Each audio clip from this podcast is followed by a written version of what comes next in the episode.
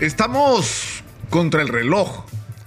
Y yo creo que esto es algo que los políticos, los señores congresistas tendrían que entender. Eh, pero también tendría que entender la señora Dina Boluarte y su gabinete.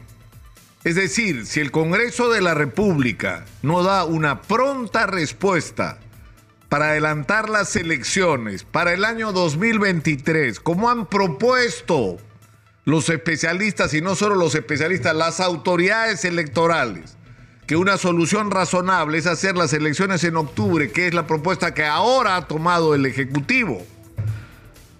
Si no toman esta decisión, la situación política se va a deteriorar aún más. Y la única, el único camino que va a quedar para un adelanto de elecciones va a ser la renuncia de la señora Dina Boluarte, que parte importante de los manifestantes están reclamando.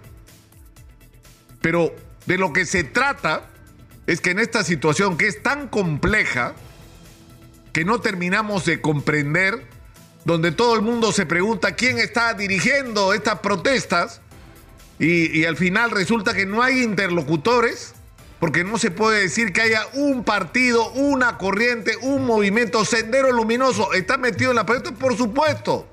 Pero ya quisieran atribuirse la representación de este movimiento que está ocurriendo en todos los sectores, sobre todo del sur del país. Entonces, el problema que tenemos ante esta situación tan complicada es que hay que actuar con la inteligencia suficiente para entender que hay que canalizar por la vía democrática y electoral la actual crisis.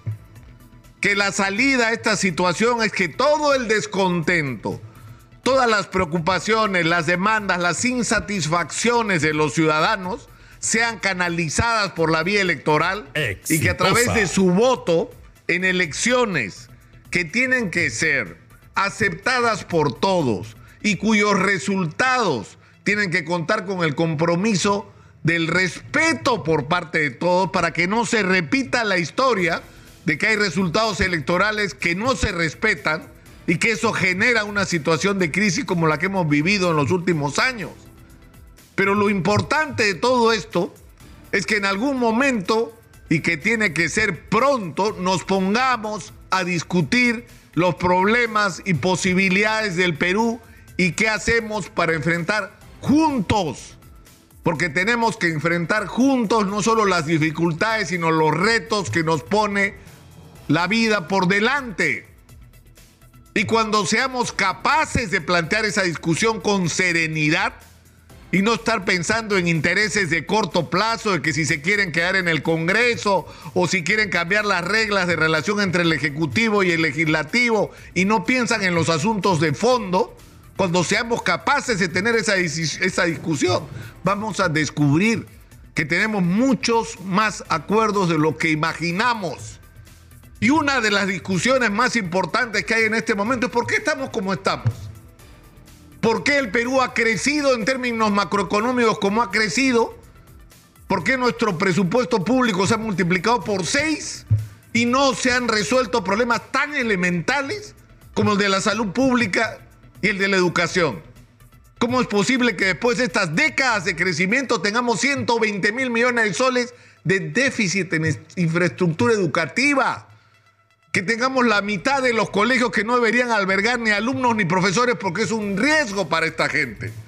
Y no estamos discutiendo el contenido de la educación, estamos discutiendo si los colegios tienen baños. Después de haber crecido como hemos crecido, entonces ¿cuál es la explicación? ¿Por qué no hay la infraestructura que debía haber en el Perú? ¿Por qué no hay el agua potable para todos que debería haber? Y la respuesta es, ¿es la constitución la que tiene la culpa de que estemos como estamos? ¿Ese es el origen de todos los problemas? Que la constitución es imperfecta, que la constitución del 93 fue aprobada en condiciones sumamente precarias sumamente precaria, con el 30% del electorado nacional respaldándola en un referéndum, con 30% que no fue a votar, con 30% que votó en contra. Esa es la legitimidad que tiene esa constitución, pero es la que tenemos. Y por supuesto que hay que cambiar muchas cosas de esa constitución, pero yo les pregunto, ¿estamos como estamos por eso? Hay gente que dice, lo que pasa es que no pagan impuestos. ¿Y de dónde han salido los 200 mil millones de soles que tenemos para el presupuesto de la República? De los impuestos, de ahí han salido. Que hay empresas que han pretendido no honrar sus compromisos con, con el fisco, por supuesto que ha habido. También. Y que esas empresas tienen que ser ajustadas y tienen que cumplir sus obligaciones con el Estado, por supuesto que sí. Pero no se puede decir que en este país no se ha pagado impuestos que las grandes empresas no han pagado impuestos. Ese no es el problema. ¿Eso se puede mejorar? Por supuesto que se puede mejorar. ¿Cuál es el origen? Los contratos, tal como se han hecho, que pueden ser mejorados. Por supuesto que pueden ser mejorados. Pero ¿saben cuál es el problema de fondo? Es que hemos tenido un Estado absolutamente ineficiente y corrupto. Porque hemos tenido alcaldes, gobernadores, ministros y presidentes ineficientes y corruptos. Por eso estamos como estamos. Esa es la razón fundamental. El Contralor General de la República, Nelson Chak, sentado en esta mesa, ha dicho que otra vez, otra vez, el año 2022 se han robado o se han gastado de manera ineficiente más de 25 mil millones de soles. Y el problema no es solamente ese, de gente que llega a la alcaldía, al gobierno regional, al ministerio o al gobierno, solamente para robar, entonces no le importa si las obras se terminan, si las obras se hacen bien, si las obras son las mejores, si los presupuestos son los adecuados, si estas obras son parte de un proyecto de desarrollo local, regional o nacional. No les importa, lo que les importa es forrarse. Y hemos terminado construyendo un monstruoso aparato del Estado con unos niveles de ineficiencia increíbles. Increíbles. Crear una pequeña empresa es una pesadilla. Entonces, ¿Dónde está el origen de nuestros problemas? Ahí. Eso es lo primero que tenemos que resolver. Eso es lo primero, la primera tarea. Necesitamos un Estado eficiente. Necesitamos acabar con la corrupción. Necesitamos acabar con la ineficiencia en la administración del gasto público. Pero para eso necesitamos tener planes. Necesitamos tener objetivos para cada localidad para cada región. ¿Qué es lo que queremos hacer? ¿Qué es lo que vamos a construir en el largo plazo? Y a partir de eso, ¿cómo vamos a invertir de manera adecuada nuestro dinero? Contratando los mejores servicios a las mejores empresas que nos garanticen mejores precios y calidad en los resultados. Esa es la tarea, profesionalizar el aparato del Estado acabar con la dedocracia, imponer la meritocracia, que quien ocupe un cargo público no está ahí por la conveniencia de quien de casualidad llegó al, gobierno municipal, regional o nacional, sino porque es la persona más capacitada para ejercer esa función. De eso es lo que tendríamos que estar discutiendo.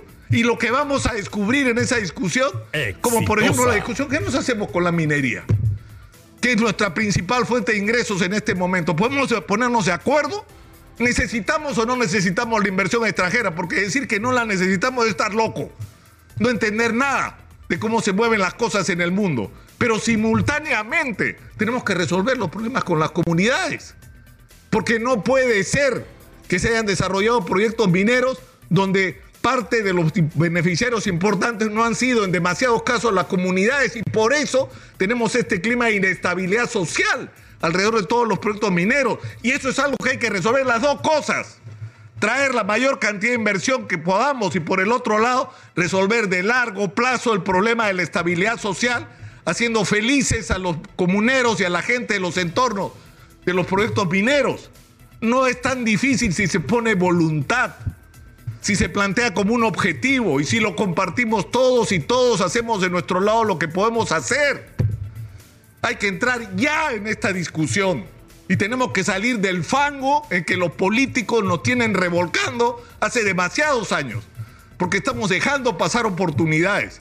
Y cuando entremos a la discusión, sin ideología, sin prejuicios, sino poniendo en el centro la realidad del Perú, los intereses reales de los ciudadanos y los caminos que debemos tomar, insisto, vamos a descubrir las extraordinarias coincidencias que podemos tener y vamos a descubrir que podemos perseguir todos juntos, más allá de nuestras diferencias, objetivos comunes como nación. Vamos a hacer finalmente lo que no pudimos hacer y no hemos hecho a lo largo de 200 años de independencia. Vamos a construir una república. Soy Nicolás Lucar, esto es Hablemos Claro, estamos en Exitosa, la voz que integra al Perú.